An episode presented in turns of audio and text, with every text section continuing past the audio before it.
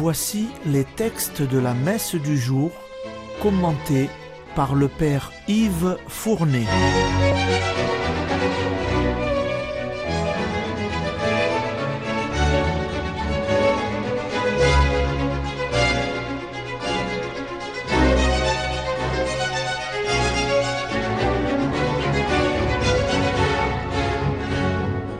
Bonjour, chers auditeurs et auditrices de Radio Maria. Nous sommes aujourd'hui le samedi de la quatrième semaine ordinaire année paire. Les lectures liturgiques que nous allons entendre sont celles de ce samedi de cette quatrième semaine. La première lecture est tirée du premier livre des rois, commencé avant-hier. En réponse à la prière désintéressée de Salomon, nous allons entendre Dieu promettre au nouveau roi la sagesse en même temps que la richesse et la gloire. Texte remarquable. Écoutez la lecture. Lecture du premier livre des rois. En ces jours-là, le roi Salomon se rendit à Gabaon qui était alors le lieu sacré le plus important, pour y offrir un sacrifice. Il immola sur l'autel un millier de bêtes en holocauste. À Gabaon, pendant la nuit, le Seigneur lui apparut en songe. Dieu lui dit Demande ce que je dois te donner. Salomon répondit tu as traité ton serviteur David, mon père, avec une grande fidélité, lui qui a marché en ta présence dans la loyauté, la justice et la droiture de cœur envers toi. Tu lui as gardé cette grande fidélité. Tu lui as donné un fils qui est assis maintenant sur son trône. Ainsi donc, Seigneur mon Dieu, c'est toi qui m'as fait roi moi, ton serviteur, à la place de David mon père. Or, je suis un tout jeune homme, ne sachant comment se comporter, et me voilà au milieu du peuple que tu as élu. C'est un peuple nombreux, si nombreux qu'on ne peut ni l'évaluer ni le compter. Donne à ton serviteur un cœur attentif, pour qu'il sache gouverner ton peuple et discerner le bien et le mal. Sans cela, comment gouverner ton peuple qui est si important? Cette demande de Salomon plut au Seigneur qui lui dit Puisque c'est cela que tu as demandé, et non pas de longs jours, ni la richesse, ni la mort de tes ennemis, mais puisque tu as demandé le discernement, l'art d'être attentif et de gouverner, je fais ce que tu as demandé. Je te donne un cœur intelligent et sage, tel que personne n'en a eu avant toi, et que personne n'en aura après toi. De plus, je te donne même ce que tu n'as pas demandé, la richesse et la gloire, si bien que pendant toute ta vie, tu n'auras pas d'égal parmi les rois.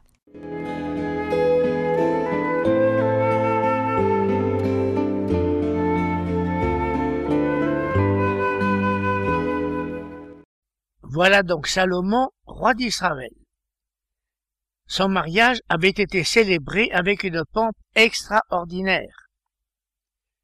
Désireux de remercier Dieu de la prospérité de son royaume, il se rendit à Gabaon pour y offrir un sacrifice solennel. Pourquoi à Gabaon? C'est là que se trouvait le tabernacle ou tente de réunion, construit par Moïse avant que le culte soit transféré dans le temple de Jérusalem quand Salomon le reconstruit. Le songe célèbre qu'il y eut montre comment Dieu agréa la prière du monarque. C'est qu'il suivait vraiment alors les traces de son père. Vous avez entendu le récit du songe. Il a commencé par s'entendre faire l'éloge de son Père ainsi. Ton serviteur a marché devant toi dans la fidélité, la justice et la droiture de cœur. Ce sont là les qualités d'un chef d'État. À partir de là, on a entendu Salomon prier Dieu de lui accorder à lui aussi ces mêmes qualités pour gouverner son peuple. La plus importante est de savoir discerner le bien et le mal. L'un ou l'autre ne se discerne pas par une majorité de voix, mais par une adhésion profonde aux valeurs du décalogue. Si de nos jours l'Église et l'État sont séparés pour ce qui est du gouvernement matériel d'une nation, ils ne le sont pas au point de vue spirituel, car toute vérité morale a sa source en Dieu. Et voilà tout ce que Salomon avait demandé, la sagesse de bien gouverner. Dieu lui en sera tellement gré qu'il lui dira, parce que tu ne m'as pas demandé richesse, long jour et la mort de tes ennemis, mais au contraire, le discernement et l'art de gouverner, je vais te donner un cœur intelligent et sage pour bien gouverner et, par-dessus le marché, la richesse et la gloire. J'ai résumé le passage. Comment Salomon va-t-il réaliser un tel idéal? L'avenir nous le dira. En tout cas, ce que nous venons de lire s'applique à tout gouvernement et à tout chef d'État, quel qu'il soit. Au cours de l'histoire, certains d'entre eux se sont efforcés de s'y conformer. Le roi Louis IX en France, l'empereur Henri en Allemagne, le roi Étienne en Hongrie, le roi Venceslas en Pologne, tous déclarés saints par l'Église. Mais il y en a nombre d'autres qui, par la même qualité de gouvernement, ont apporté le bonheur à leur peuple. Et la parole du psaume graduel d'aujourd'hui est bien la parole fondamentale de responsable de cité, la voici, Seigneur, apprends-moi tes volontés. C'est maintenant l'Évangile. Nous sommes toujours dans le chapitre sixième de l'Évangile selon saint Marc l'évangéliste va reprendre le fil de son récit qu'il avait interrompu par le récit de la mort tragique de Jean-Baptiste. Il revient à la mission des apôtres, envoyés pour la première fois seuls par Jésus pour aller annoncer la bonne nouvelle. L'évangile que vous allez entendre repart de là. Écoutez l'évangile.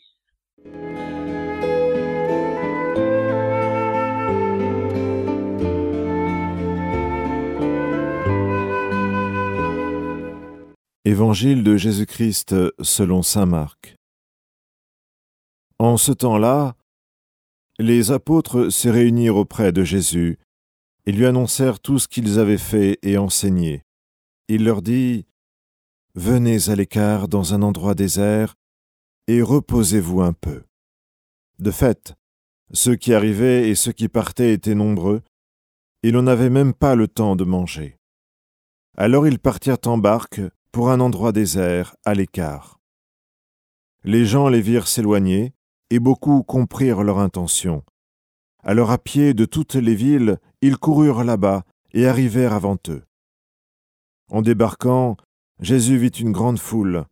Il fut saisi de compassion envers eux, parce qu'ils étaient comme des brebis sans berger. Alors il se mit à les enseigner longuement.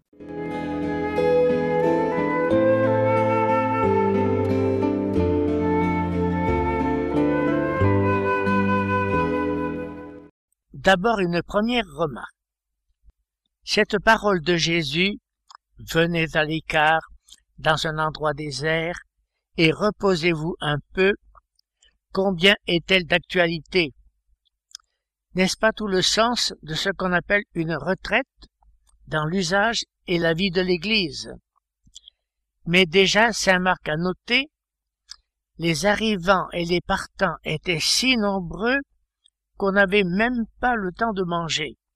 Oui, une vie calme est tellement importante pour favoriser l'intelligence et la prière. Alors, comment ne pas penser à la vie frénétique que tant de nos compatriotes mènent jour après jour? Ils n'arrivent même plus à manger comme il faut à midi. Il en est peut-être aussi de nous-mêmes.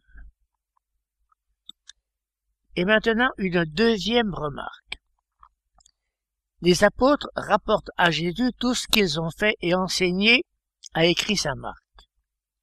Mais nous n'en saurons pas plus. En tout cas, voilà que maintenant tous s'embarquent vers un endroit désert à l'écart. Tel est le projet de Jésus. Hélas, en vain, car Saint Marc a noté ceci, les gens voient s'éloigner les apôtres et ils comprennent. Ils comprennent où Jésus se rend, connaissant bien la région. C'est alors la ruée à pied et de toutes les villes, ils courent et arrivent avant eux. Vous avez bien entendu, avant eux. Tout le repos prévu par Jésus est par terre. Mais voilà que son cœur se retourne, car retrouvant la foule là, devant lui, il est saisi de pitié envers eux, dit l'Évangile, parce qu'ils sont comme des brebis sans berger. Alors, il se met à les instruire longuement, a écrit saint Marc, que nous aurions aimé être là, à l'écouter. Mais le soir tombe, et tous n'ont plus de quoi manger. Que va faire Jésus? Nous le verrons lundi prochain. Terminons par la prière suivante pour les responsables et dirigeants des nations. Dieu éternel et tout-puissant, toi qui tiens en ta main le cœur des hommes et garantis les droits des peuples, viens en aide à ceux qui exercent un pouvoir. Que partout sur la terre s'affermissent avec ta grâce la sécurité et la paix, la prospérité des nations et la liberté religieuse, par Jésus-Christ. Amen.